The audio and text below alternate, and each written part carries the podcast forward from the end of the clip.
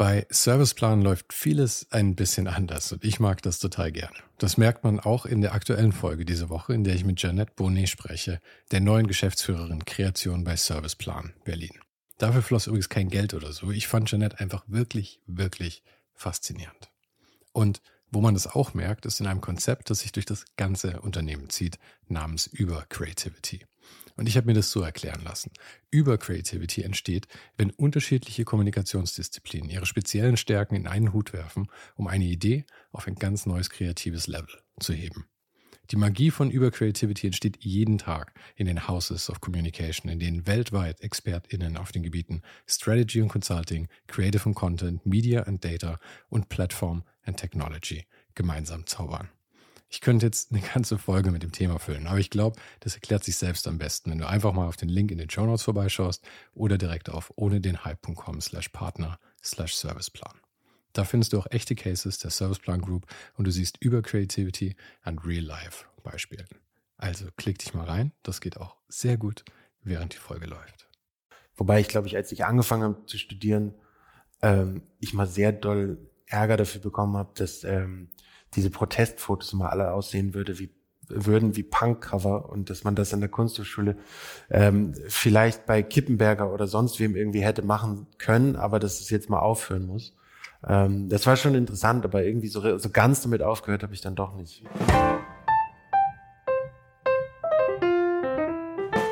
Ich muss zugeben, obwohl ich Robins Arbeiten schon ein bisschen kannte, hatte ich echt Schwierigkeiten, ihn einzuordnen. Seine Fotos wandern auf einem schmalen Grad zwischen Kunst und Dokumentation. Also fragte ich ihn einfach selbst, wie er seine Arbeit sieht. Robin Hinch ist Künstler und Fotograf und die Thematik, die er sich ausgesucht hat, ist nicht wirklich leichte Kost. Er fotografiert vor allem Konflikte und sagt selbst, dass er seit Teenagertagen quasi keine Demo ausgelassen hat. Und so führten ihn seine Projekte unter anderem in den Irak, die Ukraine, nach Syrien, Nigeria, China, Russland und Uganda. Wenn man das so hört, könnte man ja meinen, hier würde man einen von diesen Kriegsreportern vor sich finden mit Fotoweste und Kampfstiefeln. Aber Robin, und das sind seine eigenen Worte, sieht total harmlos aus. Und wahrscheinlich hilft ihm auch genau das oft, an die Orte zu kommen, wo andere keinen Einblick kriegen. Neben seiner Fotografie sprachen wir auch noch über seine Lehrtätigkeit an der Hochschule, über Fotoikonen und die Rolle der Frauen in der Fotografie, über Rituale vor Protesten Megapixel-Wahnsinn und noch so viel mehr. Wobei ich zugeben muss, dass ich da noch mit ihm für kleine Kameras plädiert hatte und jetzt, ein paar Wochen später, sehe ich mich vor einem Projekt, für das ich wahrscheinlich doch eins dieser Megapixel-Monster brauchen werde. Also Sony, Fuji, ich warte auf euren Anruf. Und wenn wir schon bei Support sind, vielen Dank an die Leute, die schon ihren Weg zu meiner Patreon-Page gefunden haben. Jeder Euro zählt und macht Interviews wie diese möglich. Den Link dazu findest du in den Show Notes. Und falls du den Podcast noch nicht abonniert hast, ist jetzt der beste Zeitpunkt dafür. Ich bin sicher, ich muss dir nicht erklären, wie das geht. Jetzt aber erstmal viel Spaß mit Robin Hinch. Ähm, wir sitzen hier im Weltall, im luftleeren Raum quasi. Hier sieht das jetzt wahrscheinlich aus für die Leute, die zuschauen. Ähm, wir sind in deinem oder in deinem geteilten Atelier-Space eigentlich, oder? Unter anderem, ja. Also Genau, also hier, wo wir jetzt gerade sitzen, ist quasi unser gemeinschaftlicher Ausstellungsraum, Schrägstrich Produzentinnen, Galerie in der Wendenstraße in Hamburg, was wir auch quasi als Ausstellungsraum nutzen. Und da die anderen jetzt quasi noch gerade da waren, habe ich gedacht, wir ziehen uns hierhin zurück und äh, sprechen aus dem Weltall in die Ferne. So hört es sich auch ein bisschen an mit dem Hall. Ich hoffe, der, der werte Zuhörer wird uns das verzeihen, aber dafür finde ich die Location eigentlich ziemlich lässig. Ja. Äh, ich habe bei dir wahnsinnige Schwierigkeiten, dich irgendwie einzuordnen. Weil du ja einerseits ist deine Arbeit sehr künstlerisch und auf der anderen Seite aber halt auch äh, einfach Dokumentararbeit und Reportage. Was dir natürlich den Vorteil gibt, dass du dich niemals fragen musst, wie sinnlos deine Arbeit ist, weil, es immer sehr gefestigt, gefestigt ist oder einen Anker hat in der Realität. Ja. Das finde ich irgendwie sehr cool. Aber ich tue mir tatsächlich irgendwie schwer, dich, dich so zu begreifen. Wie lag deine, wie siehst du dich selber? Eher als Künstler oder eher als Reportagefotograf oder Dokumentarfotograf? Mm, gute, gute Frage. Vielen Dank dafür. Nein, ähm, also es ist eigentlich schon so, dass ich bewusst an dieser Schnittstelle arbeite, weil mich generell in der Arbeit eigentlich immer so die Punkte interessieren, wo so eine Form von Spannung entsteht. Also immer so, wo so Widersprüche aufeinandertreffen, wo, ähm, wo man sich fragt, wo da die Bedeutung liegt, wo, also, ja, wie schon gesagt, also wo einfach so eine gewisse Form von Friktion, Spannung entsteht. Und da finde ich es eigentlich auch nur folgerichtig, dass man die Arbeit vielleicht nicht so ganz greifen kann, weil es mir eigentlich auch immer wichtig ist, dass einerseits so die Bilder oder die Arbeit äh, quasi Eingang auch in so einen ästhetischen Diskurs irgendwie finden, aber andererseits ist es halt natürlich auch aufgrund der Thematik ähm, nicht unwichtig für mich, dass es halt auch so auch noch eine andere Form von Öffentlichkeit findet und nicht nur so in dem, in dem, wie kann man sagen, in der Scholar-Bubble irgendwie bleibt mhm. und man sich irgendwie darüber den Kopf zerbricht, wie meint er jetzt genau dieses Bild und ist es nicht auch noch eine Referenz daran oder dies und das. Das gibt's natürlich auch irgendwie in der Arbeit, aber es ist auch irgendwie wichtig für mich, dass es halt irgendwie eine Form von ähm, Information im weiten, weit, weit gefasstesten Sinne irgendwie auch trägt. Also so, der Ansatz ist jetzt einerseits nicht wahnsinnig didaktisch, deutet das aber irgendwie auch so ein bisschen an. Und von daher würde ich halt schon sagen, dass ich irgendwie ja, man könnte sagen, Hito Steil, eine, eine bedeutende deutsche Künstlerin, hat mal gesagt, so, oder hat das Ganze vielleicht mal so als so linsenbasierte Kunst oder sowas beschrieben. Da, das finde ich halt irgendwie interessant, aber diese linsenbasierte Kunst, wenn man es jetzt so ganz hinschwurbeln will, vielleicht so im dokumentarischen Stil, mhm. was dann wiederum so ein, wahrscheinlich auch wieder eher so ein Zitat von Walker Evans aus den 20er Jahren wäre, der ja auch so als Dokumentarfotograf durch Amerika gestapft ist und quasi Aufträge fürs Live-Magazin gemacht hat, aber andererseits auch schon für relativ frühe, für die Zeit noch gar nicht so gewöhnliche äh, äh, Projekte gemacht hat, die dann wiederum in so Fotoausstellungen mhm. quasi gemündet sind. Und der hat das Ganze immer so beschrieben, dass er quasi immer diesen dokumentarischen Stil quasi nur benutzt, um seine Aussagen treffen zu können, weil er sie anders quasi nicht formulieren könnte.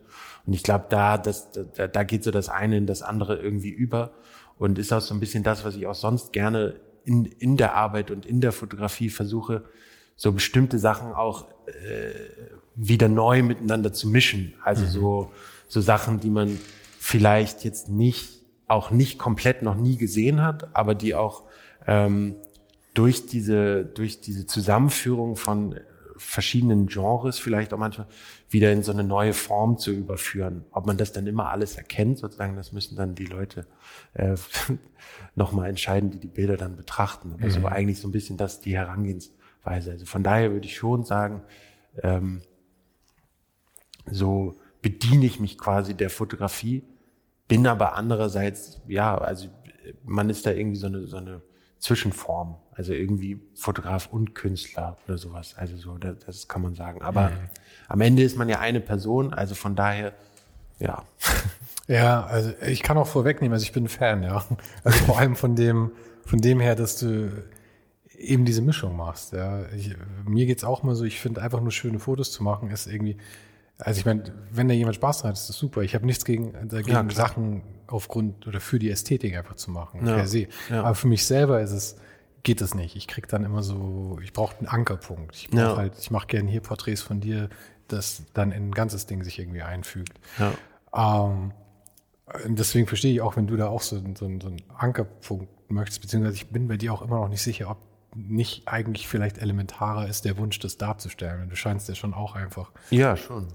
Ich meine, so Henne-Ei vielleicht, was da zuerst kam, ja. oder was das Tragendere ist. Ja. Ähm, aber du begibst dich da ja auch ein bisschen in so ein äh, fast aufs Glatteis. Viele Leute sprechen ja immer von so einer Romantisierung oder Überästhetisierung von, von so Gewaltsituationen und sowas. Mhm. Ähm, ohne dass ich jetzt weiter den Monolog hier weiterführen möchte, kann ich, äh, muss doch trotzdem kurz sagen, äh, ich, ich sehe das immer nicht so. Ich finde, jeder Mensch hat eine eigene Sichtweise von Dingen. Ja? Mhm. Und wenn ich ein Foto mache, wird es so aussehen, wie ich die Welt irgendwie sehe oder sehen möchte. Ja, klar. Und das ist wahrscheinlich dasselbe bei dir, oder? Ja, total. Also ich meine, so dieser, wie kann man sagen, grundlegend innerhalb dieses Ästhe in, innerhalb dieser ästhetischen Diskussion ist es ja auch immer so ein bisschen so, man könnte sagen, ich weiß jetzt nicht mehr so ganz genau den Namen, aber aus, ich glaube, ein britischer Theoretiker hat es irgendwann mal so gesagt, so dass das, das, das Schöne und das, äh, das Gemütliche quasi ist so die, die Ästhetik der Konservativen und das, das Überwältigende und der Horror und das Schrecken ist quasi die Ästhetik der Progressiven. Ist quasi jetzt eher so relativ ähm, äh, provokativ und dafür kriege ich jetzt bestimmt auch von irgendjemandem Ärger. Etwas aber, polemisch. Aber, aber, ähm, aber es ist schon sehr polemisch. Aber ich finde es schon irgendwie interessant, weil es ja schon irgendwie darum geht, auch vielleicht innerhalb so einer gefühlten Comfortzone des Frühstückstisch, wo man sich ein Magazin anguckt oder auch in dem White Cube äh, Weltall, in dem wir jetzt vielleicht hier auch gerade sitzen, geht es ja schon auch irgendwie einfach darum, diese Diskurse wohl formuliert quasi auch irgendwie anzustoßen oder beziehungsweise sie darzustellen, damit umzugehen, damit zu arbeiten. Und da ist es natürlich auch irgendwie so, stellt sich halt immer die Frage, also es ist halt einfach eine Frage nach der Formulierung. Also sie, die Bilder oder die Arbeiten sind halt eben so formuliert, wie ich sie, wie ich mir gedacht habe und wie ich finde, dass es meiner Meinung nach eben auch richtig und adäquat ist. Und dann gibt es natürlich auch immer noch selbstverständlich die andere Seite, aber es ist ja auch äh, das Tolle daran, dass es auch immer irgendwie ein bisschen ähm, zu Widerstand oder sowas führt, weil dadurch passiert ja auch wieder was. Und das ist ja auch irgendwie wieder ein Anstoß für bestimmte Diskussionen und so weiter. Und deswegen finde ich eigentlich auch immer diesen Punkt quasi der äh, oder der Kritik an, an gewissen ästhetischen Darstellungen auch immer einfach erstmal prinzipiell auch nur richtig. Die Sache ist nur, dass, dass die Diskussion dann darüber hinaus auch weitergehen muss. Also, weil dadurch entsteht wieder was und das ist auch dann am Ende wenn es vielleicht eher man mh, hm, meinetwegen vielleicht auch unangenehmer Einstieg in die Diskussion ist, ist es meistens aber eigentlich sehr gut, weil dann spricht man halt auch über das Thema und dann spricht man halt auch über das, worum es eigentlich wirklich geht. Und das finde ich eigentlich sehr fruchtbar. Und dann ist es auch okay, wenn es das vielleicht dann manchmal auslöst. Mhm. Aber ähm, genau.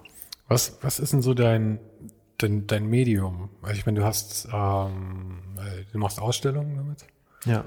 Ähm, ich habe jetzt noch keine Bücher von dir gesehen, oder? Du machst genau, ich arbeite jetzt gerade an einem Buch, was hoffentlich ähm, dann äh, dieses Jahr noch rauskommen wird. Also das wird da wahrscheinlich um die Arbeit Valhalla gehen, wo es quasi um die Ausbeutungsmechanismen des äh, fossilen Kapitalismus quasi geht. Also wo es, wo ich so verschiedene, ähm, man kann sagen, Sacrificed Zones quasi besucht habe, also Orte, an dem ähm, Öl, Kohle und Gas quasi gefördert wird. Und diese Orte werden als sogenannte Sacrifice Zones beschrieben, weil sie quasi für den Wohlstand an anderen Orten geopfert werden. Das heißt, so, so Sachen wie in Kanada, wo halt irgendwie das Fracking irgendwie genau, wahnsinnig stark Also ist, genau, dafür war ich halt unter anderem im Niger-Delta oder in großen Kohle, Kohleabbaugebieten in Indien, aber auch hier in Deutschland im Hambacher Forst und so weiter, also wo, wo die Mechanismen eigentlich die gleichen sind. Also man baggert sich quasi selber weg, um den Kram zu verheizen und ähm, zerstört sich erstmal den Boden, aber ver, äh, also macht aber seine Lebensumgebung dadurch auch unwirtlich, dadurch, dass man eben die Luft ähm, verschmutzt. Und das ist quasi so ein Thema, mit dem ich mich quasi in den letzten anderthalb Jahren beschäftigt habe. Und das kommt jetzt gerade zu einem Ende, wo jetzt hoffentlich dann auch das erste Buch äh, quasi entstehen wird.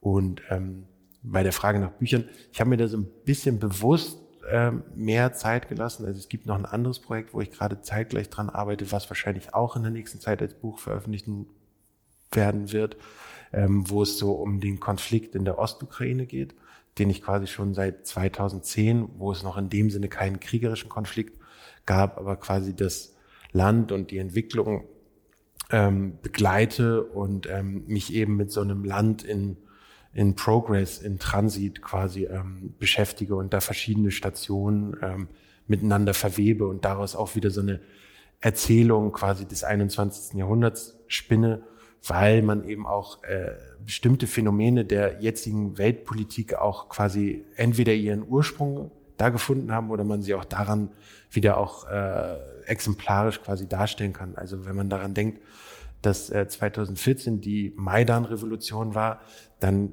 ist es relativ zeitgleich mit dem Beginn von Fake News eigentlich. Und äh, solche, solche Momente interessieren mich dann auch immer besonders, wo man halt so eine Sache hat, die man relativ klar im Bild sieht, aber es gibt halt auch immer noch quasi ein, einen, eine, einen Diskurs quasi darüber, also irgendwie eine Form von Metaebene, wo nochmal andere Problematiken quasi dann innerhalb dieser Arbeit besprochen und diskutiert werden können mhm. und ich mich damit auseinandersetze.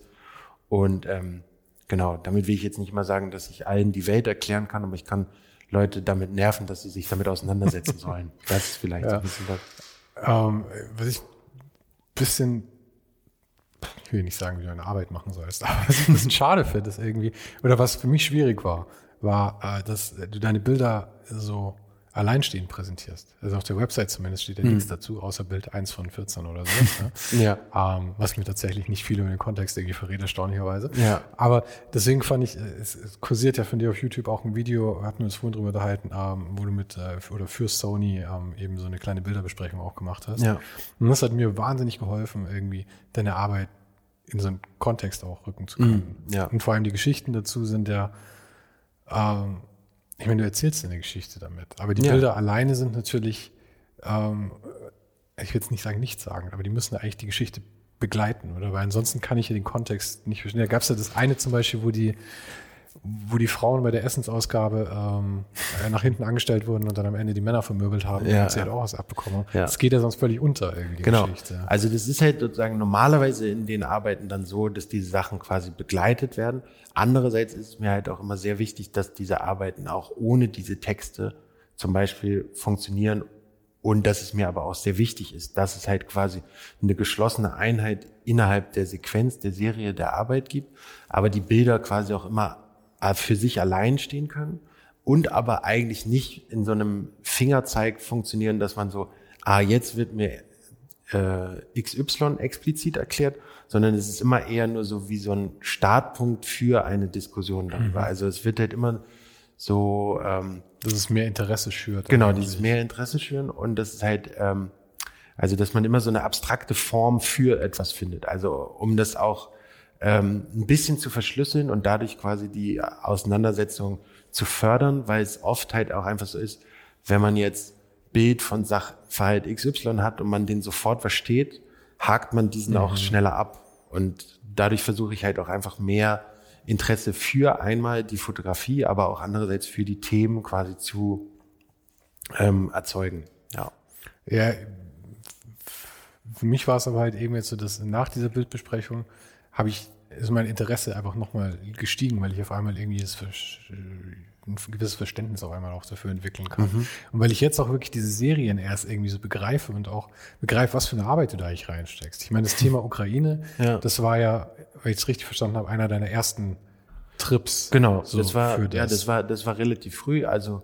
Und das geht ja seitdem. Genau. Also ich meine, das ja, ist ja, ja das heißt, du machst es über zehn Jahre jetzt letztens. Ja, schon. Ja, ich habe mich letztens selber erschrocken, dass es jetzt schon zehn Jahre sind. Aber ähm, genau, nee, das war tatsächlich eine der ersten sozusagen wirklich ernstzunehmenden Projektreisen. Also ich habe mich vorher auch schon immer gern rumgetrieben, aber das war so quasi mehr oder weniger zeitgleich mit dem ersten Semester, also irgendwie mit so wahrscheinlich sogar 20, aber es ist jetzt auch nicht wahnsinnig besonders, aber es war trotzdem so, ähm, dass mir eben dieses Land interessiert hat und ähm, ja, dass ich da einfach angefangen habe zu arbeiten und irgendwie dieses Interesse entwickelte sich immer weiter und ich fand es da auch einfach so spannend, dass es sich halt immer weiterentwickelt. Also man hatte so verschiedene verschiedene Ebenen, wo sich so Produktionsbedingungen quasi verändern, also auch innerhalb des Landes. Also man kommt quasi innerhalb dieser Geschichte aus so einem vergessenen postsowjetischen Staat der irgendwie so sich quasi immer noch 2010 irgendwie selber finden muss und so die zweite Revolution irgendwie hinter sich hat und man nicht so genau weiß, wer sind die Parteien, wie ist das und das. Der Spiegel schreibt, es gibt einen neuen Diktator in Europa, also in dem Fall Janukowitsch, der dann 2010 gewählt wurde. Und das war halt alles so, was ist denn das eigentlich? Und dann ist es halt flächenmäßig eigentlich eins der größten Länder innerhalb Europas. Und, und, und, diese ganzen Sachen kamen halt für mich da zusammen, die einfach dieses Interesse geweckt haben und dazu geführt haben, dass es halt eigentlich jedes Mal, wenn ich wieder da war, immer was Neues gab. Mhm. Und eigentlich ist jetzt der Plan, ähm, dass es halt, wie du schon gesagt hast, äh, nach zehn Jahren ähm, war es jetzt eigentlich für mich auch wichtig, quasi einen Cut zu machen. Also ich werde jetzt wahrscheinlich Ende des Jahres, wenn es dann geht, noch eine in Anführungsstrichen letzte Reise quasi geben und dann ähm, kommt dieses Projekt auch erstmal ähm, zum Abschluss, weil ich jetzt so das Gefühl habe, jetzt ist es auf so eine auf so eine fotografische Art und Weise erstmal auch erzählt, also diese langwierige Reise und diese Entwicklung und so weiter. Also das Land ist immer noch nicht angekommen, man weiß aber auch nicht wo und ähm, man weiß aber auch nicht, ob, ob es überhaupt irgendwo ankommen muss und so weiter. Und deswegen ist es so für mich auch interessant, jetzt auch quasi ähm, Stopp zu machen, weil so bestimmte auch positive Bestrebungen, aber auch negative Bestrebungen innerhalb dieser, dieser ganzen Gemengelage des Landes kommen jetzt irgendwie so ein bisschen so zu einem Ende, beziehungsweise wiederholen sich und wiederholen sich, aber es geht irgendwie auch nicht so richtig voran. Also damit will ich nie, nicht sagen, dass dieses Land irgendwie rückständig oder und so weiter ist, aber so ein bisschen so dieser merkwürdige Entwicklungsmechanismus aus Bürgerkrieg, aber auch sozusagen wirtschaftlicher Aufschwung, der schon auch irgendwie stattgefunden hat, ist denn so ein bisschen, dass es jetzt erstmal zu so einem, zu so einer On-Hold äh, Position gekommen ist und für mich dann jetzt eigentlich auch Sinn macht, da erstmal für die Arbeit ähm, einen Schnitt zu machen und das wirklich in eine Form zu bringen, wovon ich aber, ähm, also was ich glaube, dass am Ende das Land mich aber trotzdem weiterhin äh, interessieren mhm. wird, also einfach so, wie es weitergeht, aber jetzt auch nicht unbedingt in der Form von Ukraine Teil 2, sondern irgendwie das ist dann, also da geht es dann um andere Themen. So ist es jetzt erstmal ähm, quasi abgeschlossen, weil es behandelt schon relativ viele äh, verschiedene Kapitel über Annexion, Krim, äh, Donbass, äh, all diese ganzen Sachen. Ähm, die stecken schon alle da drin. Und greifen jetzt über die Zeit eigentlich auch ganz äh, gut für mich ineinander, so dass es eben äh, jetzt zu einem guten Schlusspunkt kommt. Was meinst du, wie umfangreich dieses Buch dann wird letzten Endes? Wie, viel, wie viele Fotos werden da so reinkommen? Also ich glaube, das ist jetzt so, also ich habe jetzt schon mehrere verschiedene Edits, aber ich kann mir vorstellen, dass es am Ende irgendwie sowas bei so zwischen 100 und 150 sind. Wow, okay, das ist ja doch sehr, sehr umfangreich dann auch schon. Das ist schon, schon, ja. Also ich bin eigentlich immer ein großer Freund, das so sehr runter zu dampfen, aber das kann auch wahrscheinlich noch das passieren. Halt, das sind halt zehn Jahre auch einfach, gell? Genau, aber es ist halt eben so, dass man bestimmte Momente auch einfach braucht, wo man auch manchmal so Doppelungen hat, wo, wo, äh, wo Sachen einfach auch zweimal auftauchen. Also es gab halt diese, zum Beispiel diese, äh, wie kann man, wie kann man, nennt man das so, diese Entsowjetifizierung, also man hat so in der Sehr Ukraine, Wort. die, die, die, äh, ja, ähm, hat so diese ganzen Lenin-Statuen mhm. zum Beispiel abgebaut und so weiter oder zerschlagen und wie auch immer. Und es gibt halt so Momente, wo, wo so dieselben Orte auftauchen, wo das einmal noch so ist und dann ist es aber schon nicht mehr und man hat aber irgendwie, keine Ahnung, nur zwei Jahre dazwischen oder sowas. Hast, hast du solche Situationen heute? Ja. Ich meine, das ist ja sowas, wenn, wenn das passiert, ich meine, das sind ja immer so monumentale äh, Momente dann, ja, also auch so, so, so anschauliche Momente. Ja, ja. Und ich denke mir, als Fotograf solltest du, man denkt sich wahrscheinlich, oh Gott, hoffentlich habe ich genügend Fotos von den Statuen gemacht, damit ich jetzt den Kontrast zeigen kann. ja, also es war jetzt nicht unbedingt, dass ich das so zu einem totalen Fokus gemacht habe, aber bei mir ist es dann irgendwann mal so auch tatsächlich eigentlich fast relativ beiläufig aufgefallen, dass es einfach wirklich so ist. Am Anfang denkt man sich ja auch, nicht, weil ich das eben schon mal angesprochen habe mit Fake News, aber man weiß ja manchmal auch einfach, wie es ist, dass dann von der großen Entsowjetifizierung gesprochen wird. Aber dabei, dabei hat man eigentlich nur in Kiew fünf Statuen quasi mhm. umgehauen. Aber es ist halt tatsächlich da so, dass die relativ flächendeckend tatsächlich ähm, einfach ähm, deinstalliert wurden und deswegen natürlich auch einfach so für so eine Umformung auch von Landschaft, von, von Stadtlandschaft also so Themen, die mich da auch im Generellen irgendwie einfach interessieren, ähm, natürlich auch wieder sichtbar geworden sind. Und äh, von daher ist jetzt nur so als ein kleines Mini-Beispiel, was dann zum Beispiel wieder auftaucht, ähm, einfach um das zu veranschaulichen, weil ich damit sagen wollte, deswegen wird es wahrscheinlich am Ende auch relativ umfangreich, mhm. weil man so bestimmte Prozesse dann auch einfach visualisieren will. Ja. Aber du, du musst mir jetzt trotzdem mal erklären, während deine Kommilitonen mit 20 sich Ibiza rausgesucht haben für ihre Semesterferien, hast du dir gedacht, ich möchte jetzt schwere Kost in der Ukraine machen? Oder wie kam dieses, dieses erste Interesse? Aber es ist ja schon ja. keine, es ist ja schon eine Entscheidung und auch ein Commitment, sowas ja, zu machen. Total. Ähm, ja, man, man, muss dazu sagen, dass ich auch äh, in einem relativ illustren Kreis quasi studiert habe. Also da waren auch Leute, die sind dann nach Kolumbien gefahren und haben sich irgendwie mit dem mit den an, auf, oder nicht aufkommenden, auch immer noch andauernden Drogenkrieg oder sowas beschäftigt. Aber man muss sagen, ich glaube, die waren ein bisschen älter als ich, aber will sie jetzt auch nicht zu doll an die große Glocke hängen. Aber es war schon so, dass es, glaube ich, so eine Zeit war oder ich auch in so, so einer Gruppe war, wo, wo sich mehr, viele Leute für, für solche Themen quasi interessiert haben. Ich habe mich vorher auch schon äh, für verschiedenste Sachen ähm, quasi interessiert dabei, so, keine Ahnung, wahrscheinlich seit Teenager-Tagen habe ich so keine Demo irgendwie ausgelassen in gefühlt Europa, um sich irgendwie einerseits politisch quasi damit auseinanderzusetzen, andererseits aber auch irgendwie fotografisch. Also es fing dann auch schon früh an, dass man so eine Form von Protestkultur irgendwie äh, porträtiert hatte. Und ähm, ja, Ukraine, da, da, das war so, dass einfach, mich hat das irgendwie so fasziniert, dass bestimmte Leute irgendwie davon sprachen, dass es einen neuen Diktator gab. Mhm. Ähm, und ich glaube, wahrscheinlich, wenn noch irgendwas anderes in der, in der, in der Welt los gewesen wäre, was, was ja auch war, ähm, ja, ich meine, glaube, ein paar, ein, zwei Jahre später ging es ja dann auch quasi mit dem arabischen Frühling los. Also so, das war schon auch so dann Sachen, die mich dann auch interessiert haben, wo, wo es ähm, relativ schnell danach dann die anderen ähm, Projekte quasi gab in Syrien und mhm. so weiter. Ähm, aber genau, also es war schon so, ja, es gab Leute, die, die sich eben auch für ähnliche Interessen äh, oder Gegenden interessiert haben und es wurde eigentlich auch so von äh, dann im Studium von bestimmten Professoren auch quasi unterstützt. Wobei ich glaube ich, als ich angefangen habe zu studieren, ähm, ich mal sehr doll Ärger dafür bekommen habe, dass ähm, diese Protestfotos mal alle aussehen würde wie würden wie Punkcover und dass man das in der Kunsthochschule ähm, vielleicht bei Kippenberger oder sonst wem irgendwie hätte machen können, aber dass es jetzt mal aufhören muss. Ähm, das war schon interessant, aber irgendwie so, so ganz damit aufgehört habe ich dann doch nicht. Ja, ja ich habe ich hab von dir auch auf deiner Website zeigst du ja auch noch. Wobei ich glaube ich, als ich ähm, angefangen habe zu studieren, Gott, ich hoffe, ich habe die ähm, richtige ich mal sehr doll Ärger dafür bekommen habe, dass ähm, diese das Protestfotos so mal alle aussehen würde. Oder? Und die Fotos die sehen ja wirklich sehr, dass man das sehen ja fast gestaged aus eigentlich. Jetzt werden sie ähm, vielleicht bei Kippenberger oder, so. oder sonst wem ja irgendwie hätte so machen können, aber das ultra abstrakt irgendwas. Ähm, das war schon interessant, aber irgendwie so, so ganz damit aufgehört habe ich dann doch nicht. Gehende Sache, wo, wo Sag ich eigentlich mir den Titel noch mal kurz. Ich kann meine Also das ist einfach Hamburg Harmonia.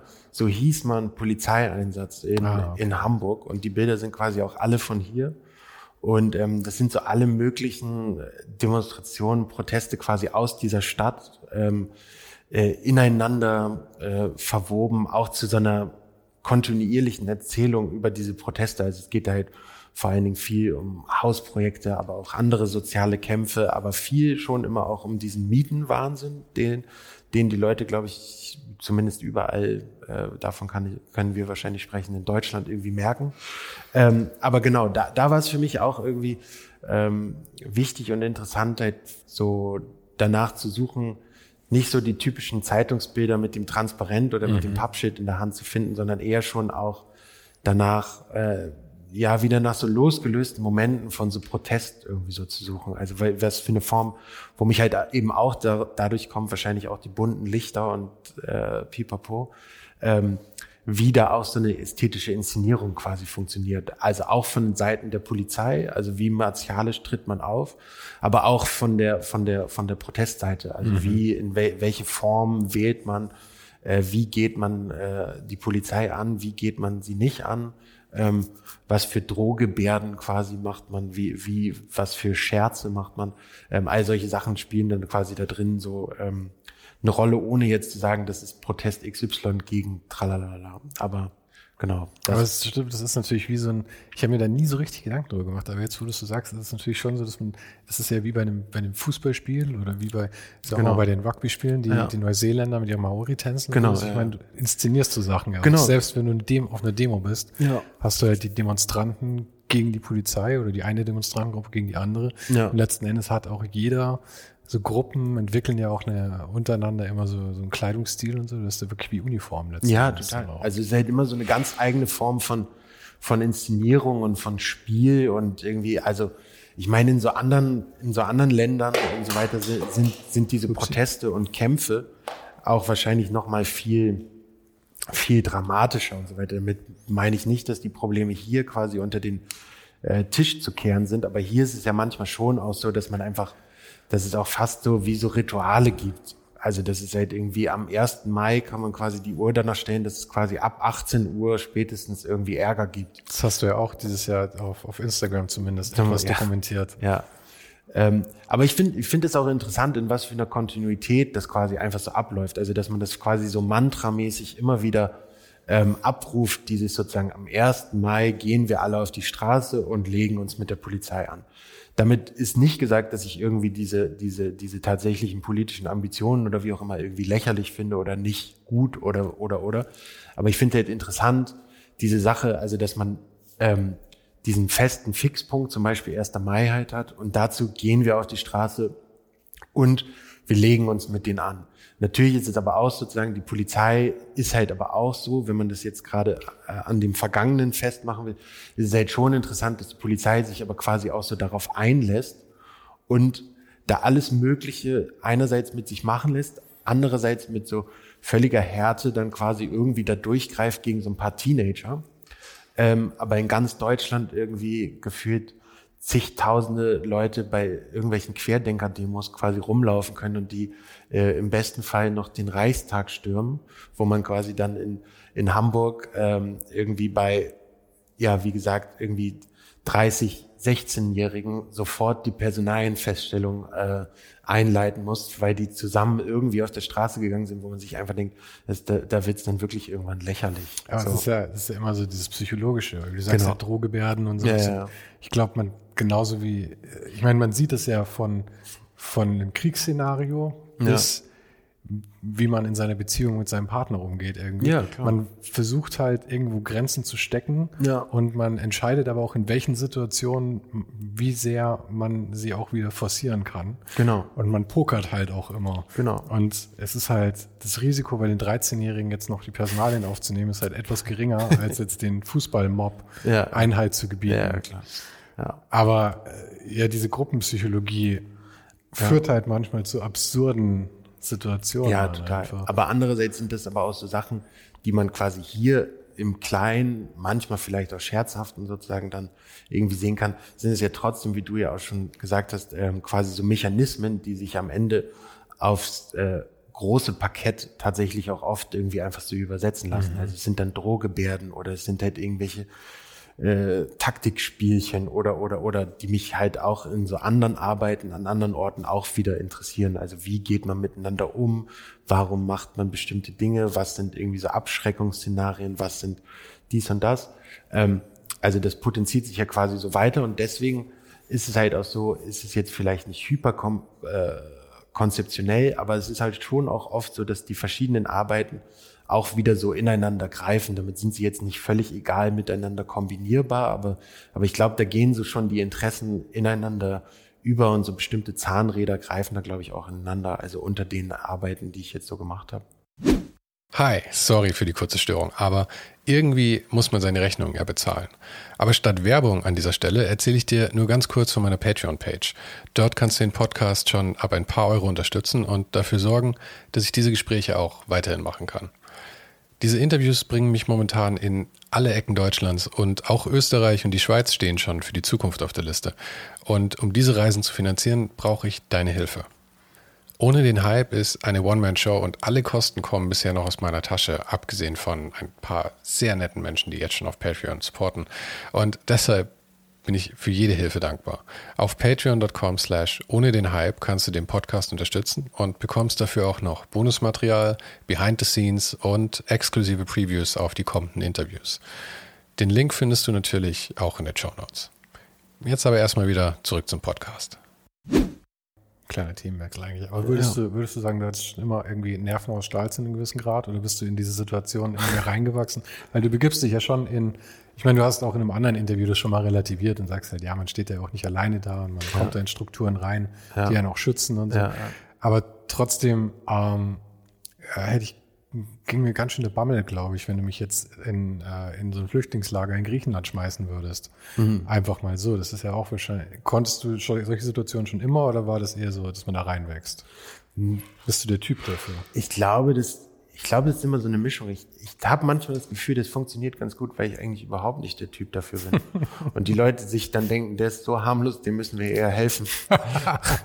Nein, aber, aber nee, aber du, du hast schon recht. Ich glaube, sowas hilft tatsächlich, wenn man ähm, harmlos aussieht, vielleicht. Ja. Und, ähm, oder also, halt nicht, nicht, wenn die Leute einen nicht gleich in so ein Feindbild einordnen können. Genau, also ich glaube, ich glaube, also das hoffe ich, das kann ich jetzt ja nicht unbedingt total von mir behaupten. Aber ich glaube jetzt erstmal nicht so, dass ich so der große ähm, Intruder bin, der vor dem jetzt erstmal alle so gleich so, hm, was will der denn jetzt hier? Und ähm, ja, also Nerven muss, ich meine, klar, man braucht irgendwie Nerven dafür.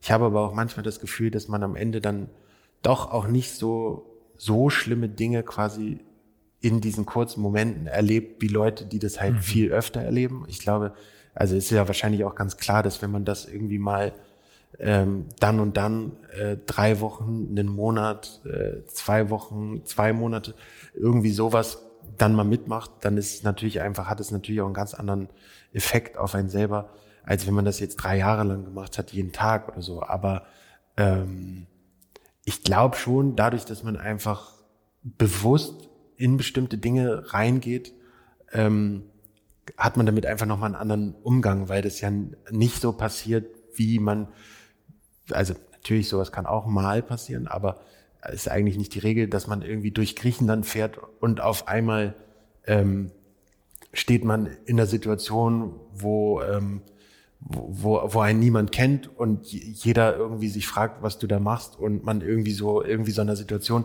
total ausgeliefert wäre. Also das passiert halt nicht so oft. Und andererseits, wenn sowas passiert, ist es halt auch oft so, dass ich vorher so bestimmte Möglichkeitsräume mir irgendwie so abstecke. Also wenn ich jetzt in Stadtteil XY fahre, dann will ich quasi das, aber ich möchte quasi auch, dass das und das passiert und im besten Fall treffe ich eine Person, ähm, die mir das oder jenes ermöglicht oder mir das und das erzählt oder mir zeigt und dann weiß ich ja schon sozusagen, dass so eine gewisse Range von ähm, Möglichkeiten quasi auftreffen kann oder auftreten kann.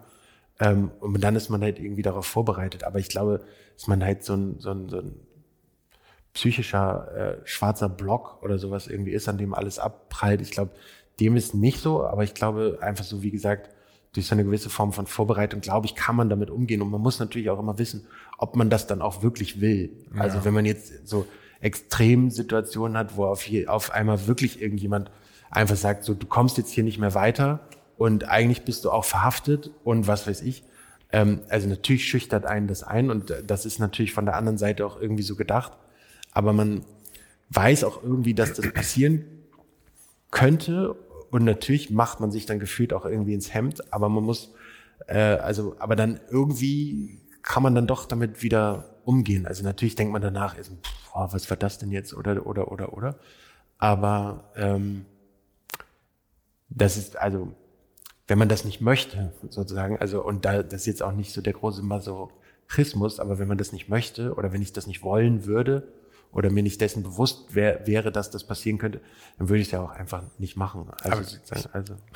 ich glaube, die Momente, auf die ich eher hinaus will oder die ich mir schwieriger vorstelle, sind eigentlich nicht die Momente, wo wirklich was schief läuft, ja, oder ja. wo du in so einer heiklen Situation bist. Ja. Weil ich habe bei mir selber das Gefühl, dass ich ich beweise mich immer deutlich kompetenter, als ich mich selber einschätzen würde in so Situationen, weil er irgendwie, ja. man geht ja aufs Automa auf, ja, äh, genau. auf Automatikmodus und auf einmal managt man es einfach, ja, wenn es hart auf hart kommt. Mhm. Was ich viel schwieriger finde, sind die Momente der Ruhephase dann, wo du mhm. abends in dein shitty Guesthouse kommst, irgendwo, irgendwo im Irak oder wo auch immer du dann halt gerade rumreist, ja. ja. Ähm, und mal so ein Moment, das von dir abfällt und irgendwie du die Tapete anschaust und also mir geht's so, und ich total verzweifle an dem Zustand der Tapete, weil es irgendwie so sinnbildlich wird für die Gesamtsituation. Mhm.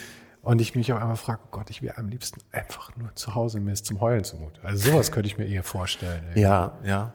Ja, also ich meine, solche Momente gab es auf jeden Fall auch, also wo man einfach nur gedacht hat, so jetzt reicht's aber. Mhm. Aber das ist halt irgendwie dann schon so, ja, da, da sitzt man dann halt im selben Boot und es ist, also man hat natürlich oft den Luxus, dass man dann tatsächlich auch irgendwann auch wieder gehen kann. Mhm. Aber es ist manchmal auch schon, glaube ich, auch ganz gut, damit meine ich jetzt nicht so dieses so, wenn ein Kind lernen soll, dass es die heiße Herdplatte nicht anfassen soll, dann halte ich die Hand von dem Kind da drauf. Also so, so ist die. Okay, ich glaube, ich glaub, man sagt, dann lässt man es drauf fassen, es drauf zu halten. Ja, das, das macht mir etwas Sorgen. Genau, okay. ja.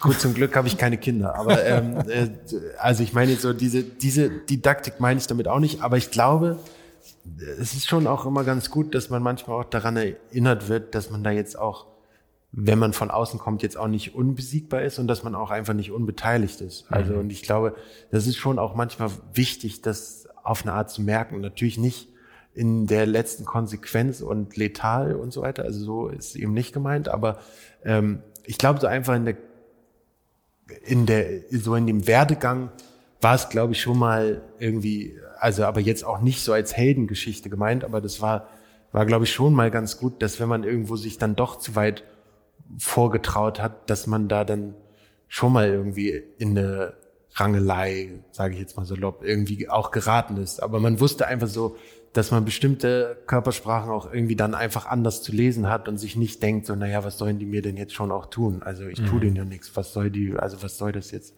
Ähm, aber so, ähm, und glaube, wenn man das und sowas dann schon mal irgendwie gemacht hat oder irgendwie äh, eine schwierige was weiß ich, Grenzsituation hat und man einfach feststellt, dass, was ja für viele Leute einfach Realität ist, dass man einfach feststellt, okay, ich kann da jetzt aber einfach auch wirklich nicht rüber und ich sitze jetzt hier für ein, zwei Tage aber auch tatsächlich fest, dann ähm, bricht man natürlich jetzt nicht in, in, in großen Tränen aus, aber man, man wird sich halt einfach dessen bewusst, dass bestimmte Sachen auch einen selber irgendwie treffen können. Und natürlich gibt es dann Momente, wo man sich einfach denkt so, oh Mann, warum habe ich jetzt quasi diese Entscheidung getroffen und warum musste ich das jetzt so ausreizen mhm. ähm, und was bringt es jetzt eigentlich am Ende? Manchmal muss man nämlich auch einfach vorstellen, feststellen, dass diese ganzen Extremsachen oder wo man irgendwie gedacht hat, das mache ich jetzt noch, weil ich kann es ja irgendwie, also wenn man jetzt so salopp darüber spricht, muss man eigentlich auch sagen, dass diese ganz Extremsachen auch oft irgendwie gar nichts bringen, außer einen Haufen Ärger. Also so, also mhm. richtig extrem, meine ich jetzt. Ähm, und ähm, ja, klar, und der, ja. Aber das Interessante ist, die, äh, irgendwie zeigt sich das ja in allem immer so, dass da gibt es immer diese schöne 80-20-Regel, dass 80 mhm. Prozent der Arbeit mit 20 Prozent des Aufwands betrieben werden und die letzten 20 Prozent brauchen dann 80 Prozent der Arbeit. Und dann ist es ja klar, ich meine, du musst, um, um diese Situation irgendwie äh, aufzeigen zu können, ja. Äh, kann man das wahrscheinlich auch mit einer gewissen Distanz machen, ohne sich in wirklich, wirklich Gefahr zu bringen. Ja. Und wenn man das bereit ist zu tun, bringt man wahrscheinlich nur noch die letzten 20 Prozent der Effektivität. Ich genau. hoffe, dem konnte jetzt noch irgendjemand folgen, was ich da gerade gesagt habe. Aber, aber, ja. ja. nee, aber genau, aber das ist schon interessant.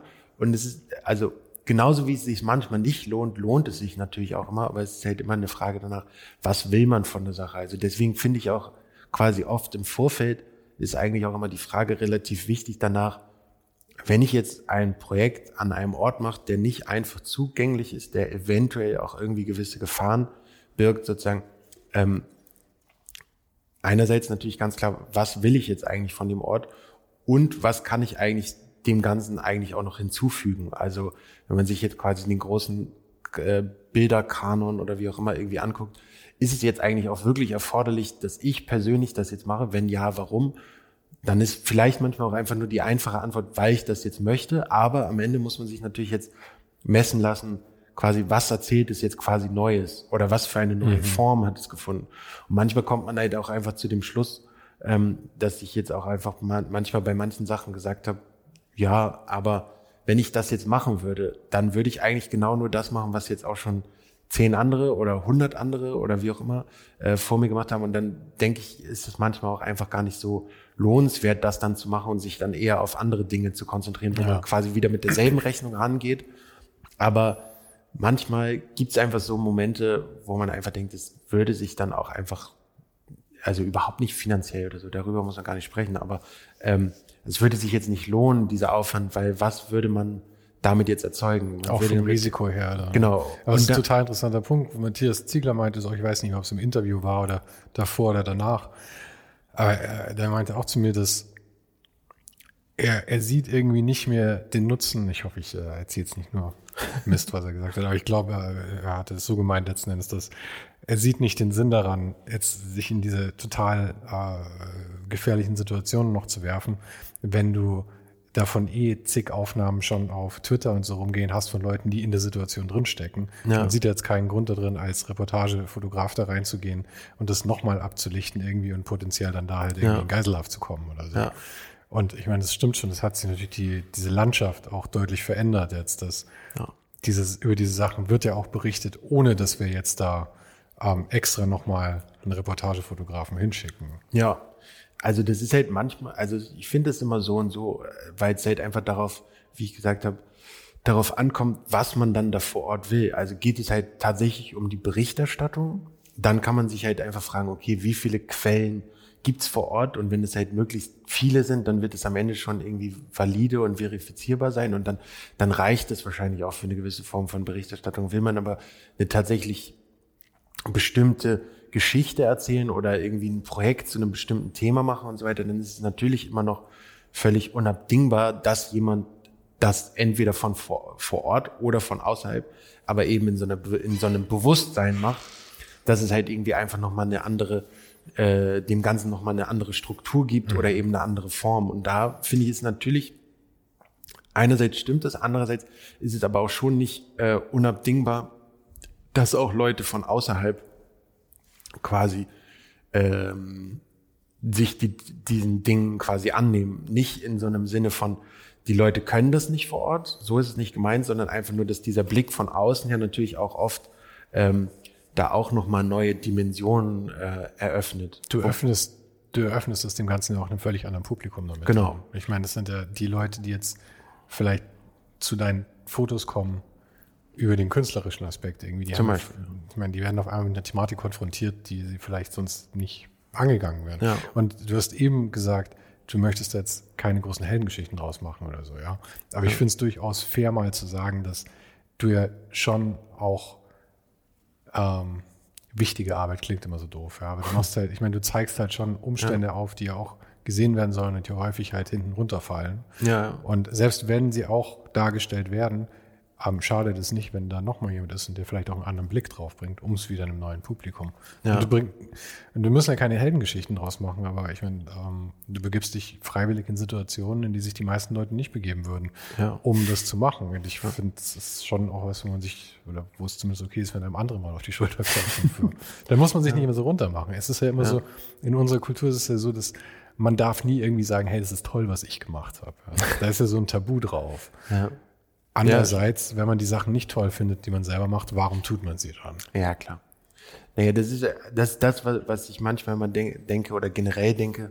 Also wenn man wenn man sich das jetzt selber nicht äh, glaubt oder quasi, also jetzt nicht im Sinne von finanziellen, aber wenn man sich selber nicht abkauft, warum sollte es jemand anders tun? Mhm. Und das finde ich schon halt, also das spielt so in diese ganze Herangehensweise, warum, wieso, weshalb ist halt einfach so, wenn ich jetzt selber davon überzeugt bin, dann werde ich davon auch noch schon jemand anders überzeugt bekommen. So, und das finde ich ist eigentlich immer relativ wichtig. Also auch, wenn man jetzt darauf hinguckt, äh, auf so bestimmte andere Tätigkeiten, also auch so die Arbeit an der Hochschule und so weiter, ist immer so eine der Fragen, die ich relativ wichtig finde, wenn einem so jemand anderes äh, quasi Studierende ähm, einem so ein Projekt vorschlagen, was sie gerne machen wollen würden und so so einen wahnsinnigen ähm, Sermon aufmachen, worum das alles geht und dies und das. Und dann finde ich eigentlich, dann merkt man oft einfach so, dass sie das selber eigentlich gar nicht interessiert, sondern sie denken, das wäre jetzt irgendwie gesellschaftlich relevant und deswegen müssten sie das machen. Sie interessiert das aber quasi ein Scheißdreck. Und dann ist es aber eigentlich immer so, dann sollten die Leute quasi lieber was anderes machen, als dass sie quasi so hinter hinter vorgehaltenen falschen ähm, äh, Ideen oder Meinungen quasi irgendwie eine Form von Arbeit machen wollen, die sie aber selber eigentlich gar nicht interessiert, weil sie denken, damit könnte man jetzt irgendwie Erfolg oder Renommee oder äh, wie auch immer äh, generieren. Und das, sie würden es auch nicht durchhalten. Genau. Und das ist halt einfach so, das merkt man dann auch manchmal, dass wenn, also deswegen, also ich kann jetzt auch gleich gute Geschichten erzählen, aber ähm, manchmal ist es einfach so, dass es halt eben dann doch nicht durchgehalten wird. Also man nimmt sich dann so, so, ein, so ein Politikum, und dann fotografiert man irgendwie dran rum und dann denkt man aber auch so, nach drei Tagen ist es dann irgendwie so gegessen. Aber man möchte eigentlich irgendwie ein Buch machen. Aber dann muss man halt manchmal auch einfach sagen, funktioniert jetzt so nicht. Und vielleicht, was ja auch okay ist, vielleicht sind für dich dann einfach andere Themen irgendwie interessanter und relevanter und du kannst aber viel besser damit umgehen und machst äh, trägst dazu äh, oder dadurch irgendwie zu einer anderen Welt bei. Also um es Mhm. jetzt so weiter hochtrabend zu sagen, aber ähm, das ist dann manchmal viel sinniger, als wenn man ähm, sich darauf so festbeißt, dass ähm, Fotografie per se politisch sein muss. Also ich finde, eine politische Haltung sollte schon irgendwie vorhanden sein, aber man braucht jetzt nicht irgendwie eine falsche, was weiß ich, Radikalität vortäuschen, wenn man sie irgendwie gar nicht denkt. So, zum, also das gibt's halt manchmal, aber es kommt ja auch sehr stark immer auf die Thematik drauf an, weil ich meine, eine politische Einstellung hat jeder. Die Genau. muss nicht, Ja, ja, genau. die muss ja gar nicht formuliert sein. Ja? Nee, genau. Ich meine, ich zum Beispiel würde sagen, ich halte mich in meinem Leben sehr stark aus Politik raus und ich versuche es eigentlich zu vermeiden, aber trotzdem habe ich natürlich eine Grundeinstellung der Welt gegenüber einfach. klar. Und die ist äh, zwangsläufig politisch. Ich glaube, das ist einfach, was man als. Politik bezeichnet. Ja. Ähm, ich meine, abgesehen natürlich von der Interaktion. Ja. Okay, ich verarsche mich. Ähm, aber in, in dieser Lehrtätigkeit, die du da hast,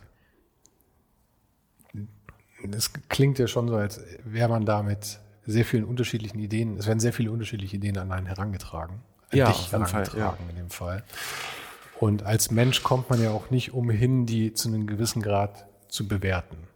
Und gerade in der Fotografie oder in jedem künstlerischen Bereich hat man ja auch gerade bei jungen Leuten, also irgendwie so, was halt wahrscheinlich da so ist, so Anfang, Mitte 20 ist ja auch, ähm, das klingt sehr negativ, aber ich meine es überhaupt nicht so negativ, aber da ist ja noch so, so, so, viel Elan irgendwie drin und so viel Aktionismus, der teilweise aber auch eben einfach nur so weit gestreut ist. Und wie Ja. du halt sagst, man denkt irgendwie, das kommt halt gut an und deswegen will man es Ja. machen. Aber du versuchst es dann auch ein bisschen zu lenken oder sagst irgendwie, okay, Leute, macht einfach. Naja, also ich meine, das, das, die Sache ist sozusagen, also bewerten ist eh schwierig, aber für mich steht da eher immer so im Fokus, ist quasi die Idee einfach schlüssig und glaubt man der Person, dass, es jetzt für sie selber wichtig ist. Und ich finde, da, da viel mehr gibt's da eigentlich gar nicht so richtig. Also es gibt natürlich noch viel mehr Lehrinhalte und so weiter, aber so, wenn es jetzt um so eine Projektentwicklung geht, ist es halt immer eher nur so ein, so in so einem Dialog gemeinsam äh, immer wieder überprüfen und abtasten, ob man sich da quasi immer noch auf dem richtigen Weg befindet, den man irgendwann mal formuliert hat. Und ähm, das finde ich halt auch immer sehr spannend, weil manchmal gibt's dann doch äh, eine Kreuzung, äh, wo man dann doch links abbiegt, obwohl man eigentlich hätte rechts fahren wollen, aber man kriegt es dann aber doch irgendwie ganz gut verargumentiert und sieht's auch manchmal, manchmal liegt man ja selber auch nicht richtig und äh, lässt sich dann irgendwie da auch gerne überzeugen, dass das doch irgendwie die bessere Idee ist. Ähm, aber das ist halt schon, schon einfach auch interessant, halt eben diese Vielfalt von Herangehensweisen. Also ich habe halt eben nur eine, ich kann da quasi in der Position nur das Beste tun, da so bestmöglich drauf einzugehen. Ich finde es aber eigentlich auch sehr interessant und quasi sehr äh, inspirierend, wenn man so will, quasi auch so diese anderen Herangehensweisen äh, zu sehen und auch noch so ganz ganz am Anfang stehende teilweise, also es sind ja nicht alle quasi, die ich jetzt, äh, mit denen ich jetzt über die Jahre in Kontakt gekommen bin, die dann immer am Anfang waren. Ähm, aber auch so, ja, einfach so auch deren Interessensfeld quasi einfach zu sehen und immer wieder damit konfrontiert zu sein, dass andere Leute andere Meinungen haben und andere Ideen und andere Ansätze und man irgendwie damit umgehen muss und eher sich so als Multiplikator vielleicht verstehen muss, als dass man jetzt so da die, die große Ablehnungsmaschinerie äh, durchhackt und einfach sagt, so, nee, das kannst nicht machen. Also ich meine, in meiner eigenen Laufbahn gab es auf jeden Fall Professorinnen und Professoren, die sozusagen vor Bildern standen und einfach gesagt haben, äh, finde ich nicht gut. So, wer ist noch im Raum? ähm, so, also so, das gab's halt alles. Das habe ich jetzt zum Glück selber so nie erlebt, aber aber es äh, gab's alles. Ich meine, die Leute sind dann quasi einfach so hinten runtergefallen, wo man sich einfach so gedacht hat, naja, es ist schon ein Ausbildungsort und irgendwie muss man vielleicht dann auch über seine eigene Eitelkeit mal im Zweifelsfall springen und sich einfach denken,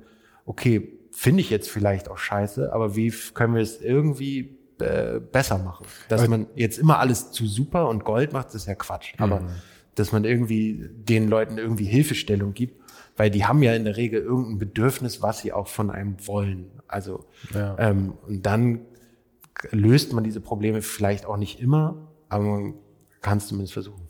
Aber das ist eh eine Sache, die ich, die ich erstaunlich fand, als ich langsam festgestellt habe, dass äh, wer diese Professuren eigentlich so hält, ja, und wer, wer diese, diese Lehrstellen, nicht weil die so schlecht sind oder so, ne? weil ich immer dachte, für sowas geht man so einen klassischen Weg, ja. Aber mhm. jetzt habe ich mittlerweile so viele Leute gehabt, äh, Martin Fengel, äh, Eike König, du, Isid Bostan, die äh, eben alle ohne jemals äh, Lehrer werden wollten wahrscheinlich, ja, mhm. halt dann irgendwann diesen Lehrauftrag bekommen haben. Ja. ja. Und ich meine, nur weil jemand gut in dem Feld ist, hat, heißt es ja nicht zwangsläufig, dass er es auch gut vermitteln kann. Ja. ja. Und ich meine, keiner von euch hat ja jemals irgendwie sich mit Pädagogik beschäftigt. Ja. Deswegen aber ich weiß nicht, wie ist es dann, weil, weil man muss sich da wahrscheinlich schon auch zu einem gewissen Grad bewähren, oder? Also ich meine, wenn du, wenn du nach dem ersten Semester die ganze Zeit nur sagst, scheiße, nächster, kommt hoffentlich auch irgendwann Vielleicht mal jemand würden und sagt, die das auch wahnsinnig cool finden. Vielleicht hätte ich das machen sollen. ja, das kann natürlich Abgeklärter, sein. harter Hund. Ähm, mhm. Nee, ähm, nee, wahrscheinlich, ja, man muss sich, glaube ich, schon irgendwie, äh, wie, wie überall wahrscheinlich irgendwie bewähren. Ähm, es ist jetzt ja so bei mir jetzt wahrscheinlich im Vergleich zu Eike König ja natürlich auch nochmal deutlicher am Anfang und Martin Fengel, aber ähm, also nicht, dass sie jetzt beleidigt sind, weil ich das unterstrichen habe, dass sie älter sind als ich, sondern dass sie es wahrscheinlich irgendwie äh, schon länger machen. Dann betonen ja. wir doch einfach, wie unglaublich jung du bist. ja, unterstreichen wir das. Ähm, nein, aber dadurch, dass es noch am Anfang ist, muss man auch mal gucken, wo die Reise dahin geht. Aber ich finde es auf jeden Fall dadurch, dass ich dann aber doch schon auch ein bisschen länger und häufiger gemacht habe, ähm, finde ich es aber total ähm, interessant und irgendwie ja auch ein wichtiges Betätigungsfeld. Und man kann sich natürlich nicht anmaßen, dass man das jetzt besser machen würde als seine eigenen Professorinnen, äh, ob, an denen ich jetzt eigentlich nichts auszusetzen hatte, aber sozusagen im Generellen vielleicht die eine oder andere Sache auch anders gemacht hätte oder so, man sich vielleicht einfach dann auch nochmal daran ausprobieren kann, ob man ob man Sachen einfach auch anders oder besser, mhm. aber ähm, ja, aber, aber am, Ende, am, am Ende findet da so, glaube ich, jeder auch in der, in der Lehre, wenn man das jetzt mal so sagen will, auch so seinen eigenen Weg, was mhm. man selber gut findet und was man auch denkt, was einem früher vielleicht auch besser gefallen hätte, wenn man das irgendwie so und so gemacht hätte und vielleicht nicht die ganze Zeit nur ähm, über Henri Cartier-Bresson, also Gott hab ihn selig und der ist ein toller Fotograf, aber ähm, äh, dass es außer äh, Renger Patsch, August Dander, Bresson und Lee Friedlander sozusagen auch noch andere gab. Mhm. Ähm, das ähm, ist ja manchmal schon so, da, ähm, dass es dann so immer und immer wieder kommt. Was natürlich historisch gesehen natürlich ihre totale Berechtigung hat, aber man vielleicht auch einfach mal ausprobieren kann, noch äh, passende Zeitgenossen quasi dazu zu finden und das irgendwie nochmal aufzubrechen, um nur jetzt so ein kleines Beispiel zu bringen. Ähm, ich traue mich eh schon nicht mehr Cartier-Bresson anzusprechen, weil ich immer das Gefühl habe, es ist schon so ein Klischee, dass ich es irgendwie ja, nicht mehr aber, sagen aber möchte. Das ist, aber es ist lustig, dass das ist aber quasi, das ist jetzt weniger quasi bei den, sage ich mal, künstlerischen Professoren, aber ähm, wenn es halt eher in so Theoriefächern und natürlich gibt's viele Bücher über den entscheidenden Augenblick und so weiter, aber es ist halt schon so, dass man manchmal einfach denkt, es kann ja jetzt nicht auch, also es muss schon historisch gesehen darum irgendwann auch mal gehen, aber es kann jetzt auch nicht immer nur der komplette Inhalt sein. Also da kann man ja schon auch mal gucken, wen gibt's denn einfach, also, also zurückgespult. Äh, es gibt Henri Cartier-Bresson, der beschreibt diesen bestimmten Moment, eine bestimmte Art des Fotografierens auf dem äh, auf der Handlungsmaxime eine oder auf dem Klimax einer Handlung. Aber man das ist kann ein ja tolles Buch. Ich besitze es leider nicht. Ich wollte nee, es immer mal kaufen, aber. Aber so, aber man kann ja auch einfach gucken, wen, wen gibt es zeitgenössisch und wie kann man den Leuten quasi darüber nochmal erzählen, worum es zum Beispiel bei so einer Form von Fotografie ja. geht. Also ich meine, das ist jetzt auch sehr im Detail, aber ähm, aber ich glaube, das liegt auch daran, dass mh, hm, man, es ist ja immer einfacher, irgendwie Dinge zu vermitteln anhand von so herausragenden Situationen. Ja, und ich glaube, diese zeitgenössischen Leute, ich meine, es gibt ja wahnsinnig gute Fotografen, aber ja. das Problem ist, es gibt heute mehr gute Fotografen, die herausstechen als damals. Klar. Damals, zu den Zeiten gab es halt irgendwie fünf gute Reportagefotografen ja, weltweit, weil ja auch kaum jemand Fotos gemacht hat. Genau. Weil es nämlich mehr Aufwand. Genau, genau. Nee, heute stehen sie halt in der Masse und, unter. Genau. Und, aber wahrscheinlich ist man auch selber nicht davor äh, gefeit, weil man ähm, in 30 Jahren wahrscheinlich immer noch allen die äh, Ohren mit Dina Lawson und Gregory Halpern voll jammert und sagt, die waren aber 2021, das waren richtig tolle Fotografen und interessiert sich dann 2055 wahrscheinlich auch niemand mehr vor. Ja, Alter, gut, kommen wir nicht mit den Sachen an, Opi. Ja. Ähm, also so zum Beispiel, aber ähm, ja, aber aber auch diese sozusagen, das ist auch so ein bisschen so eine Form von ähm, von so Unsicherheit hat, finde ich schon auch interessant. Also, dass man auch selber sich immer wieder fragen muss, was ist denn da jetzt eigentlich interessant? Worum geht's denn da jetzt eigentlich wirklich? Und also nicht in dem Sinne, dass man nicht weiß, was man jetzt machen soll, sondern einfach nur so, wie geht man mit bestimmten Problematiken um? Du meinst jetzt in deiner eigenen Arbeit dann? Nee, auch in der Lehre. Also, dass man so immer so ein bisschen gucken muss, was ist denn jetzt eigentlich interessant? Und dass man da auch so am Ball bleibt. Und wo geht's jetzt quasi so in der Theorie eigentlich drum? Also ich meine, als ich studiert habe, das ist jetzt schon auch ziemlich interessant. Ähm, wann habe ich angefangen zu studieren? 2008 oder sowas. Ich glaube, da hat sich gefühlt, also da haben sich natürlich schon Leute dafür interessiert, aber ich glaube, innerhalb so einer Studierendenschaft war so Postkolonialismus irgendwie war, war dann noch nicht so angekommen. Also mhm. es fing dann so langsam an, aber das war noch nicht so, dass gefühlt jeder darüber gesprochen hat oder bestimmte äh, Gender-Themen. Ich meine, das ist gefühlt zwölf Jahre her. Es war da noch nicht so, äh, dass, dass, dass das so, ähm, also dass der Diskurs da oder die Diskussion darüber so groß war. Also man hat auch über politische Sachen gesprochen, aber, aber das war da jetzt auch noch nicht so das Ding. Es waren ja auch andere Themen, oder? Ich meine, genau. Feminismus war zum Beispiel was, was halt natürlich in den 70ern irgendwie andere Gewichtung hatte als heute. Genau. Die Problematik natürlich auch noch, genau. noch größer war, als sie heute ist. Genau, genau. Also dass es halt schon so eine gewisse Kontinuität gibt, aber dass es halt manchmal immer so verschiedene Fokusthemen dann auch gibt mhm. und die auch gar gut und richtig und wichtig sind. Aber das, dass man natürlich auch sich dem Ganzen auch immer so ein bisschen anpassen muss. Ich glaube, das ist das, worauf ich hinaus wollte, dass man vielleicht nicht immer nur dann noch mit den ähm, was dazu passt, immer mit den vier alten, großen, bedeutenden ähm, Männern quasi kommen muss, sondern man, kann, man findet auch einfach andere Leute, einfach nur schon, ähm, dass äh, Berenice Abbott oder so als Frau irgendwie auch schon da genauso unterwegs war mhm. wie Walker Evans oder ja, es, es, gibt ja auch Unmengen von Frauen und ich weiß nicht, ob das jetzt eine Zeiterscheinung ist, dass die jetzt erst aufkommen oder ob ich sie erst jetzt entdecke, aber es gibt ja Ja, ich glaube, vorher hat sich halt keiner dafür interessiert. Vielleicht. So. Aber ich meine, zum Beispiel, äh, ich meine, bleiben wir beim guten alten Henri. Der, seine Frau, Martine, weißt du noch den Nachnamen? Äh, ich, ich muss sagen. Ja, das ist jetzt gut. Da, da, da wird man natürlich gleich in Love, dass man das nicht, ist nicht, ja, Nee, Inge Morat ist von jemand. Ist, ja, äh, sie heißt Martine irgendwas. Äh, Martine Frank. Ja, okay. Ich kann ja. mir keine Namen merken, deswegen ja. bin ich immer fein raus. Das ist meine Pauschalausrede. Aber die, auf die wird jetzt, glaube ich, auch gerade mehr Fokus gelegt ja. irgendwie. Und das finde ich auch immer interessant, weil die Arbeit von den beiden sich auch ähnelt und auch irgendwie viele Parallelen ja. dabei waren. Ist ja auch so, so das andere äh, Paar, sage ich jetzt mal so. Also äh, Gerda Taro und Robert Kapper ist mhm. ja auch ähnlich, dass man am Ende gar nicht mehr so genau weiß, wer eigentlich was fotografiert hat und dass es bestimmte Mythen und Legenden auch darum äh, gibt, dass vor allen Dingen aus dem spanischen Bürgerkrieg, äh, dass da fast eher die als so die guten und ikonischen Sachen äh, gelten, die eigentlich ja. mal Kappa zugeschrieben wurden, dass man da schon fast eher davon ausgeht, dass es eigentlich Gerda Taro war. Echt? Und man nicht so genau weiß, weil die die Negative beim Fotografieren, also die Filmrollen einfach zusammen in eine Kiste geworfen haben und die einfach mhm. irgendwo zum Entwickeln äh, hingeschickt haben. Und natürlich am Ende kriegt man zu der Zeit einfach nur äh, grobkörnige Schwarz-Weiß-Filme zurück und da kann man jetzt nicht mehr so einfach sagen, das habe ich aber fotografiert und das hast du. Also ähm, oder vielleicht war auch der Aspekt dabei, dass man eher sagt, du Robert, sagen wir, du hast geschossen, weil du willst eher veröffentlicht. Ja, genau. Also das, ich meine, genau, das, das, das, das, das wird, da wird da bestimmt auch irgendwie mit reingespielt haben und dann sind da Sachen verloren gegangen und die sind jetzt auch erst wieder aufgetaucht und beide sind schon lange tot und und und mhm. und, und. Ähm, was ja auch spannend ist. So, ähm, ja. Apropos Mythen und Heldensagen. Ähm, ich mag ja immer gern so, so Entstehungsgeschichten, die so wunderbar, fast schon klischeehaft sind.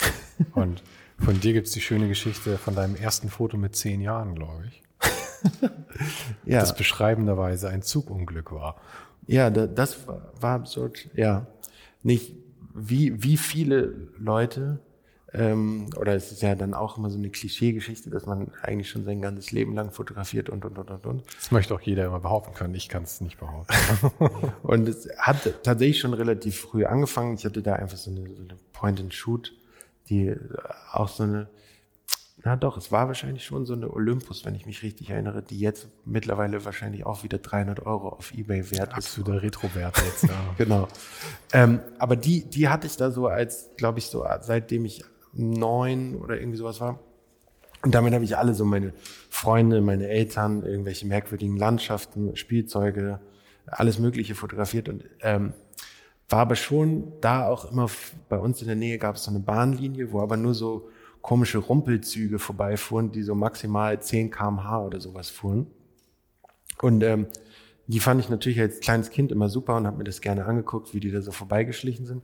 Und in dem einen Tag ähm, bin ich da auch wieder unerlaubterweise, weil man die schon immer Kilometer weiter, also ich komme da so vom Land, äh, kurze Einführung, und man hörte die quasi immer schon Kilometer vorher äh, diese, diese ähm, Hupe oder wie man das mhm. nennt, oder das Horn äh, betätigen. Und dann wusste man immer schon, dieser Zug kam und dann ähm, bin ich zu dieser einen Stelle und dachte mir irgendwie so, heute mache ich nochmal wieder ein Foto von dem Zug und durfte da eigentlich auch gar nicht alleine hin und bin dann da alleine hin. Und in dem Moment, das war so ein Rübentransport oder sowas, also die hatten so Zuckerrüben geladen. Und dieser Zug fuhr da so vorbei und der hörte sich schon irgendwie merkwürdig an. Und dann passiert es tatsächlich, dass dieser Zug einfach so, die hatten immer, was weiß ich, 50 Waggons oder sonst was, begann der eine irgendwie so zu, zu kippeln. Und weil dieser Zug aber eben nicht wahnsinnig schnell fuhr, bin ich halt mit meinem Fahrrad auf so einer Parallelstraße dem Zug halt hinterhergefahren und habe immer zugeguckt, wie dieser, wie dieser Waggon wackelte. Und irgendwann ist dieser ganze Zug halt einfach zur Seite umgekippt. Du konntest tatsächlich zuschauen, als das passiert Genau, also der fuhr, also 10 ist jetzt vielleicht auch untertrieben, aber der äh, dieser Zug fuhr vielleicht maximal 20 kmh. Also so, dass man schon als Zehnjähriger nicht vielleicht super mithalten konnte, aber irgendwie schon an diesem Zug mhm. dran blieb. Und man konnte halt sehen, wie dieser Zug immer mehr ins Schlingern kam und irgendwann äh, fiel, fiel das Ding halt einfach nicht komplett, aber bestimmt erstmal so zehn Waggons quasi in den Graben. Und das war dann ziemlich faszinierend, weil, weil ich dann äh, so auf die Jetztzeit übertrieben gesagt äh, Reporterglück der erste, der erste Mann am Ort, mhm. ähm, dann da stand und das so fotografiert habe. Und da war natürlich jetzt auch keiner in Lebensgefahr, ich auch nicht. Äh, aber so diese Lokomotivführer und aber auch die eintreffende Feuerwehr und die waren dann alle davon äh, sehr fasziniert, warum ich dann da schon stehe und alles mit meiner kleinen blöden Kamera ähm, fotografiere, aber auch total selbstsicher. Ähm, also ich wurde dann dann abgeholt von meiner Mutter ähm, weil äh, die Feuerwehr mich aber auch nicht einfach so wieder gehen lassen wollte, weil die dann scheinbar irgendeine Fürsorgspflicht da mhm. ähm, hatten oder sowas. Und die waren dann auch nur so, ja, nee, der war hier so komplett abgeklärt und meinte, ihr müsst jetzt dieses Unglück fotografieren. Und ja, und dann habe ich mit diesem Foto, was aber auch analog war, dann nochmal beim bei der lokalen Zeitung rumgenervt und Du würdest mich jetzt so glücklich machen, wenn es tatsächlich veröffentlicht wurde. Ja, die haben das dann quasi als so eine Form von Leserbrief quasi veröffentlicht. Das war also die erste Veröffentlichung. ja, um, um dann einen so ruhig zu stellen quasi. okay, das ist tatsächlich eine sehr gute Entstehungsgeschichte. Ähm, I love und, it. Und ähm, ja, das war auch sehr, ähm, das war sehr witzig. Ähm, genau.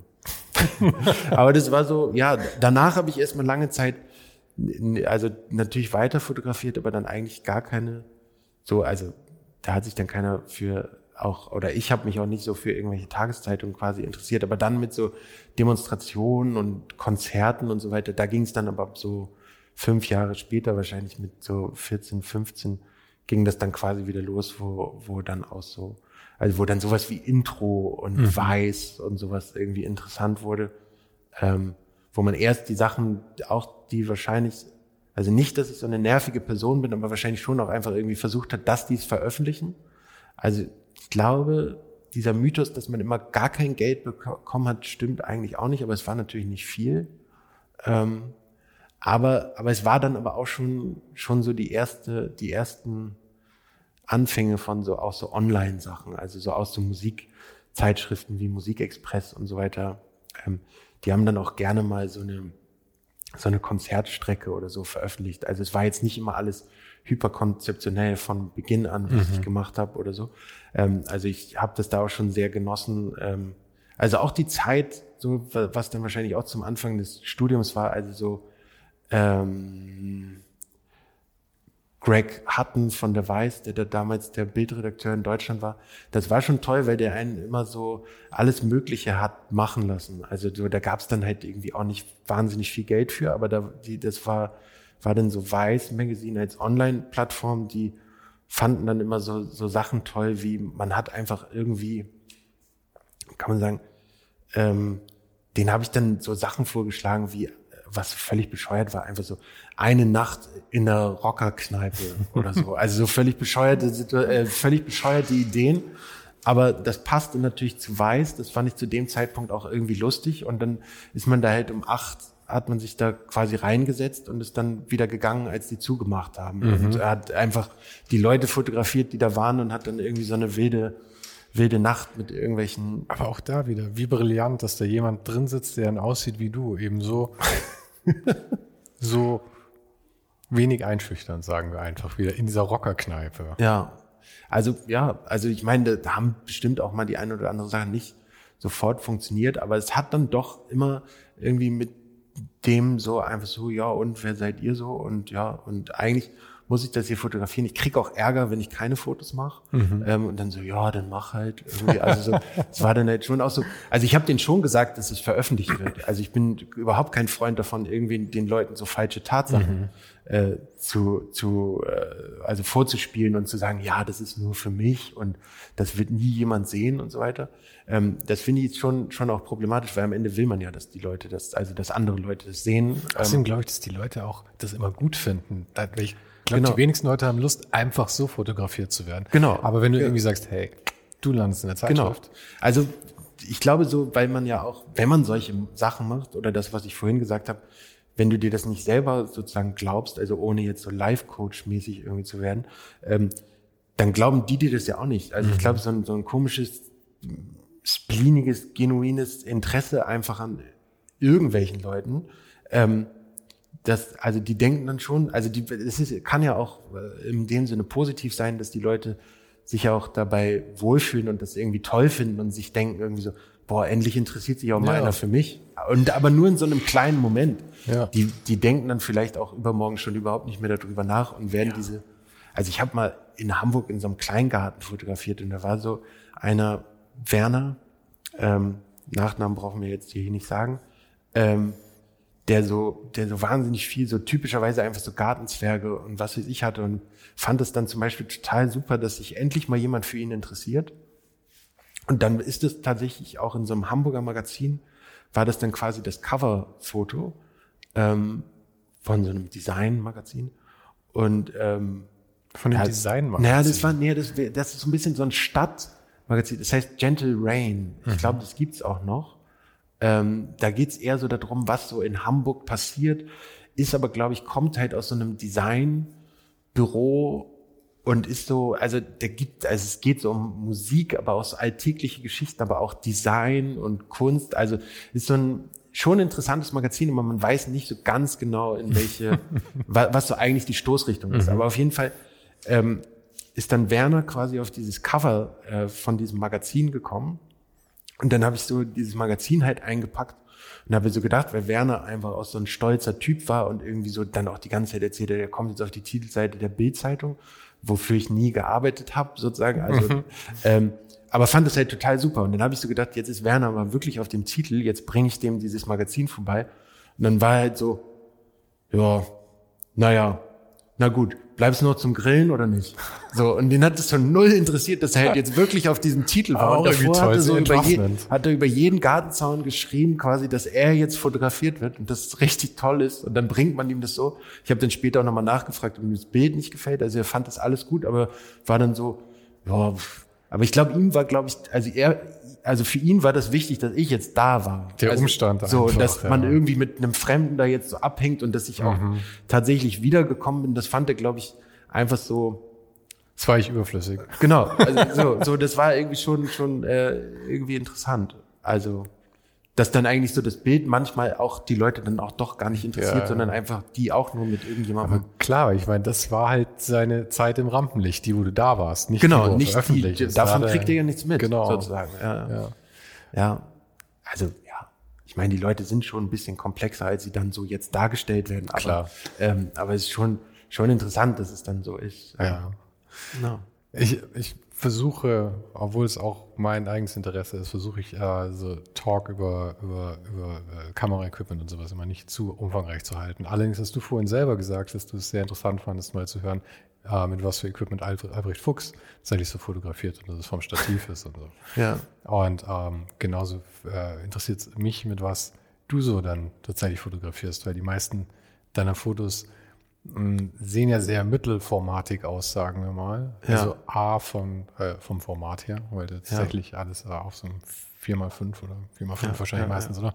Hast und ähm, auch von der, wie du es farblich behandelst, hat es irgendwie so den, ich versuche es mal bei einem Kamm zu scheren, ja, aber dieses Mittelformat assoziiert man ja, glaube ich, auch mal viel mit so einem etwas leicht ausgewaschenen, irgendwie sehr sanfte Verläufe irgendwie. Ja. Und das ist ja das, was du irgendwie viel hast. Auf der anderen Seite habe ich aber gesehen, dass du äh, mit, mit einer Sony, glaube ich, mittlerweile fotografierst, was ja eigentlich für was Ja. ganz anderes steht. Was ganz anderes steht, ja. Ähm, das ist eigentlich so, also dieses 4-5 kommt, glaube ich, daher, also die, diese, diese alten Geschichten, die ich gerade erzählt habe, die sind eher alle mit so Kleinbild, Ritsch, Ratsch, irgendwas Kameras quasi entstanden. Und dann, als ich angefangen habe zu studieren, und das war quasi auch ein bewusster Moment, habe ich bei, also als äh, angefangen habe ich bei Elgar Esser zu studieren, so ein ähm, rel mittlerweile relativ bekannter ähm, Großbildfotograf, der so bei Bernd und Hilla Becher in Düsseldorf studiert hatte. Und ich wollte da auch unbedingt hin, weil mich diese Großbildfotografie eigentlich so fasziniert hat und so ein Begriff von so aus so einer entrückten Dokumentarfotografie. Und habe dann da auch erstmal ähm, quasi auch mit Großbild fotografiert. Und dieses Format von 4x5, was dann ja auch quasi in der Mamiya 7 mit 6x7 und so weiter wieder auftaucht, ist eigentlich so das, was dann quasi einfach so für mich geblieben ist, weil mich so diese Ruhe in der Komposition eigentlich dann doch eher meins ist, als jetzt so wahnsinnig wild und aufgeregt ähm, zu fotografieren.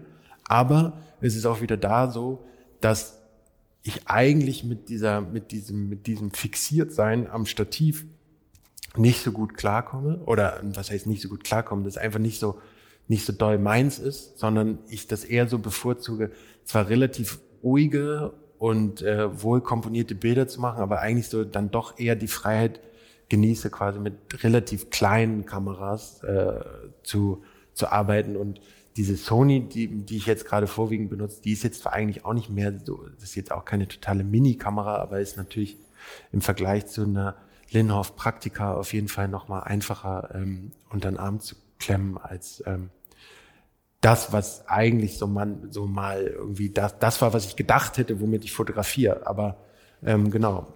Und das waren zwischendurch auch mal Canons und auch mal irgendwas anderes. Jetzt ist es halt eben gerade diese ähm, Sony Alpha irgendwas. Aber das heißt, vom, vom Format her, ist es eigentlich Fullframe, was du jetzt die meiste Zeit fotografierst. Genau, es ist 35 eigentlich. Fullframe, es ist kein digitales äh, Mittelformat. Mhm. Es ist eigentlich Kleinbild, was aber auch bisher einfach so ein bisschen so eine Kostenfrage ist und man aber manchmal auch, ähm, also bis vor kurzem, jetzt wird es ja quasi wieder erschwinglicher, oder wird es nicht wieder, sondern wird es erschwinglicher.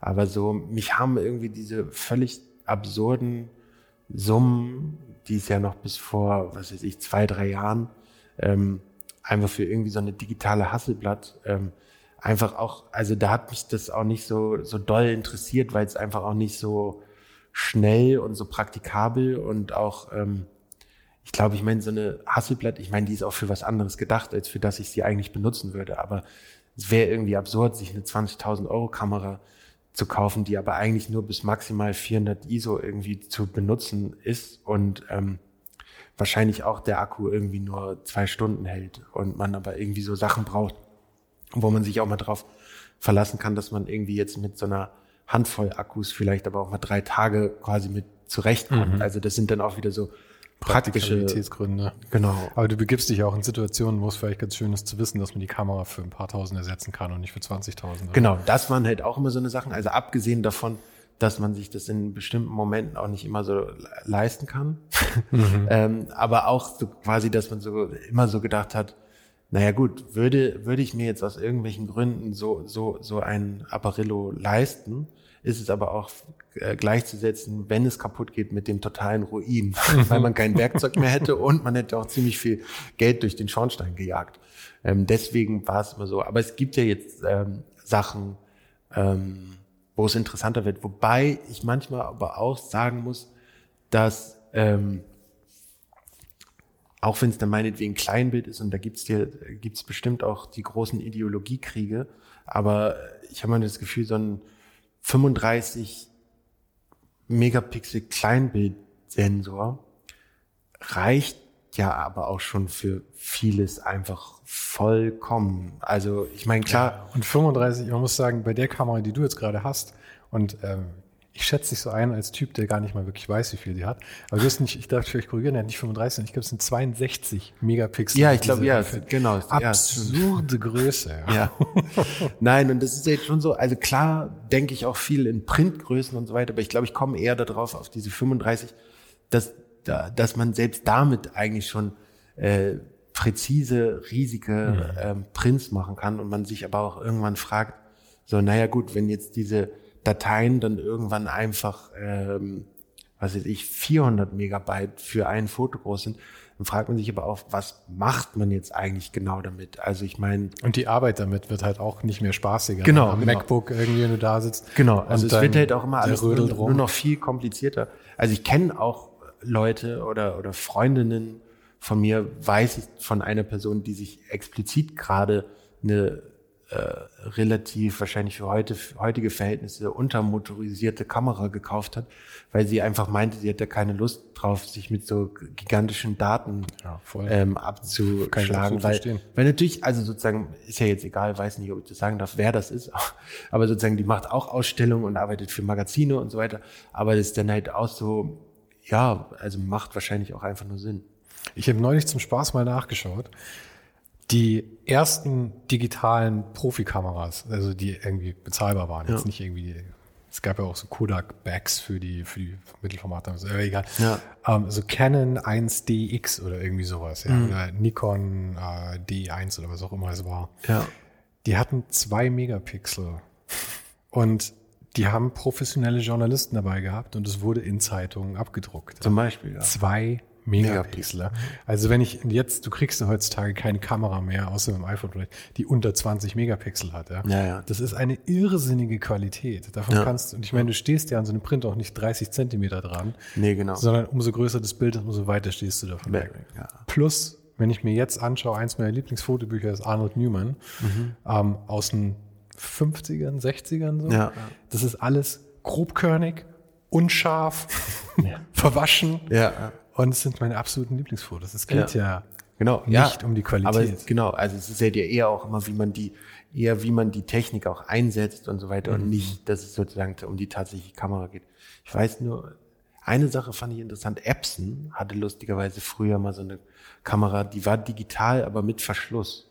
Also, dass man quasi den, den Vorhang selber mit so einem, wer ist denn das, mit so einem Hebel mhm. ähm, wieder aufziehen musste.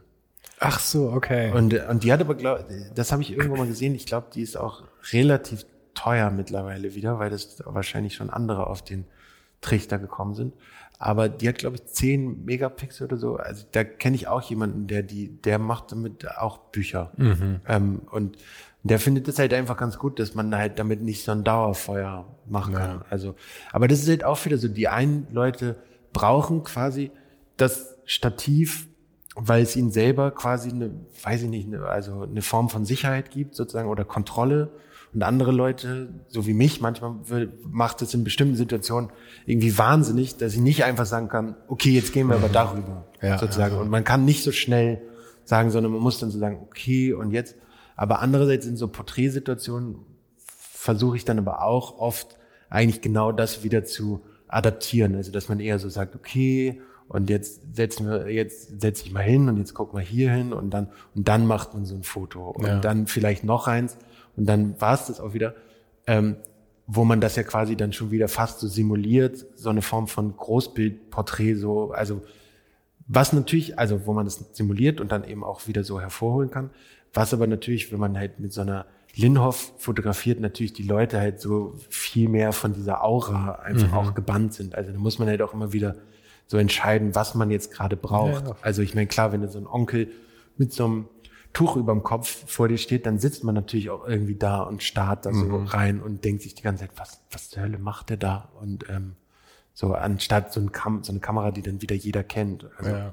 ist vielleicht auch wieder eine andere Form von äh, Intensität oder so, die man auch manchmal einfach mit so Mechaniken oder Gerätschaften irgendwie ja, herstellen absolut. kann. Ich, ich bin tatsächlich schon seit, seit Monaten am Debattieren, oh, nicht seit Monaten, seit, seit zwei Monaten oder so, debattieren, ob ich mir ein größeres Stativ kaufe. Ich habe ich hab so winzig kleine Klappstative, weil ich auch für diese Interviews mhm. immer rumreisen muss und ja. drei Stative tatsächlich in den Rucksack reinpacken kann. Das ist hervorragend. Ja. Ja. Alles, was ich brauche. Aber ob ich mir so ein richtig fettes, riesiges Stativ kaufe, einfach nur um diese Aura auch herzustellen. Ja, ja aber ich glaube, also in vielen Momenten hilft das auf jeden Fall was, weil das einfach auch nochmal einfacher ist, als einfach nur so zu sagen, jetzt mhm. beruhigen wir uns mal, sondern wenn diese Kamera da auf dem Stativ steht, dann bleibt man ja auch selber schon daran hängen und denkt sich so, da hat jetzt sonst auch noch keiner gemacht. Was soll denn das jetzt? Also wenn meine, wenn meine Tante mich fotografiert, passiert das nicht. Ja, also, ja, ja. Plus, was ich gerne an dem Stativ tatsächlich mag, ist, man, man, also ich, ich fotografiere eh gern den Raum. Ich mag gerade Linien, ja. einen Raum und setz die Person rein und lass die in der Fast so, dass du eine Bühne aufbaust ja. und dann die Person reinsetzt. Ja. Und in dem Fall baut man halt dann die Kamera auf, hat äh, hat das Setting fertig. Im Idealfall ist der Fokus auch schon so, wie man ihn braucht.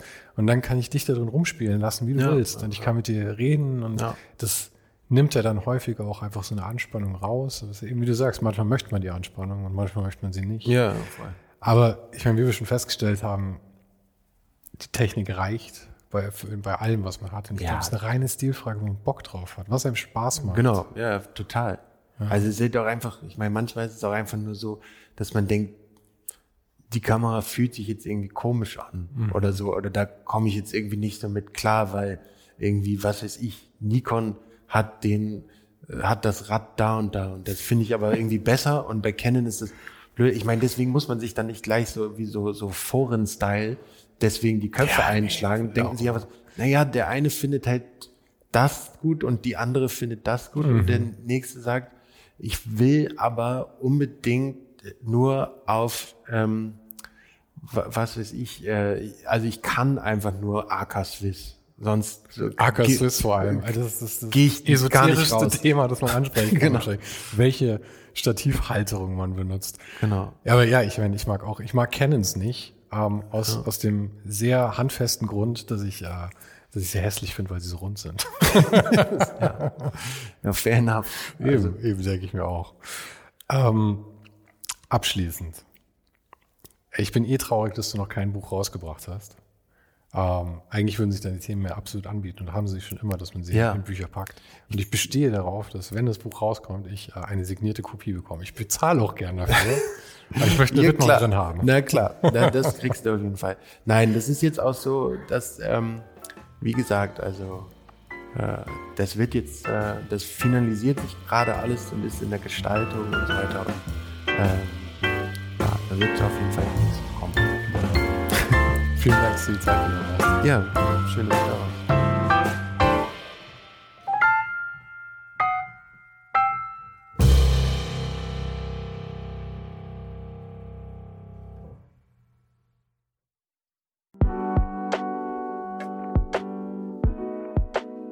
Das war's für heute. Falls du gerade eine von den älteren Folgen hörst, ist es gut möglich, dass du jetzt ein zweites Outro hörst.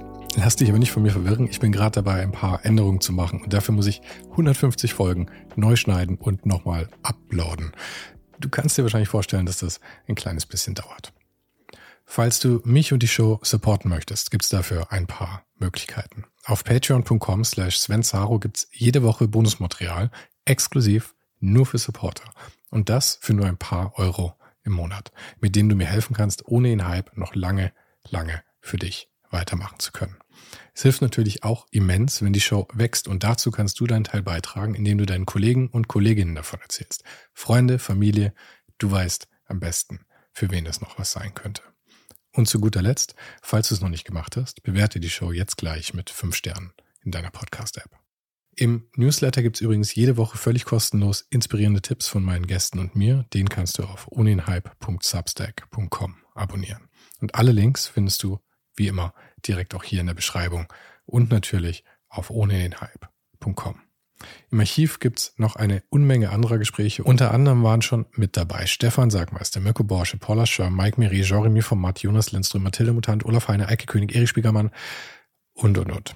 Scroll einfach mal durch. Wir sind bei über 150 Folgen, wie gesagt. Und um ehrlich zu sein, kann ich selber kaum fassen, dass ich das Glück hatte, mit so vielen inspirierenden Menschen sprechen zu dürfen.